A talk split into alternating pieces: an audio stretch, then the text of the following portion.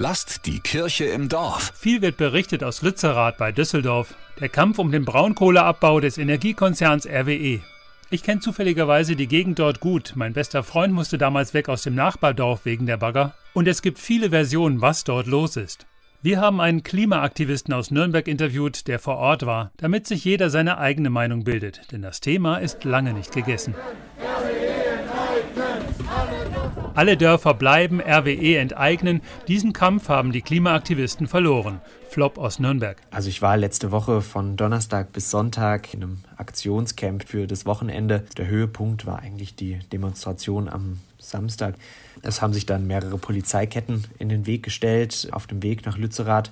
Direkt vor dem Zaun gab es eine Riesenmauer aus Polizeifahrzeugen, PolizistInnen mit Pferden, mit Hunden, mit Wasserwerfern. Also das waren boah, gar keine schönen Bilder. Und ich hatte auch Angst um mich und meine Freunde und Freundinnen aus Nürnberg, dass wir da zwischen die Fronten geraten, aber wir sind alle unbeschadet davongekommen. Ich habe aber auch Bekannte getroffen, die dann Schläge abbekommen haben oder Pfefferspray. Flop ist keiner der Besetzer. Er macht auch keine extremen Aktionen, aber er kämpft mit viel Einsatz und Kreativität für ein besseres Klima.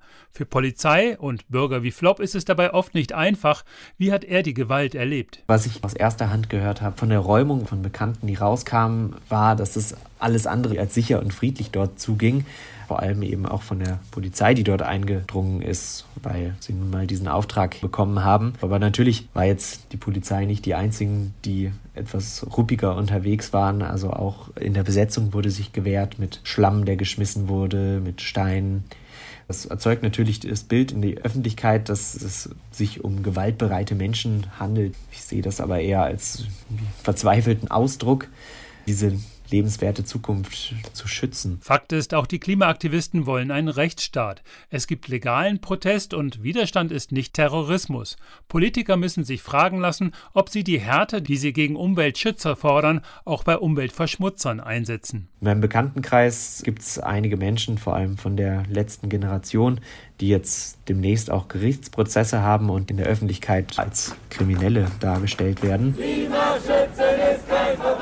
Die Gefahr ist doch, dass ausgerechnet die junge Generation, die sich für eine lebenswerte Zukunft einsetzt, frustriert wird, ausgeschaltet wird, radikalisiert wird. Flop hofft noch. Die Enttäuschung, dass nicht mehr so viel zu reißen war, stand ja eigentlich schon fest.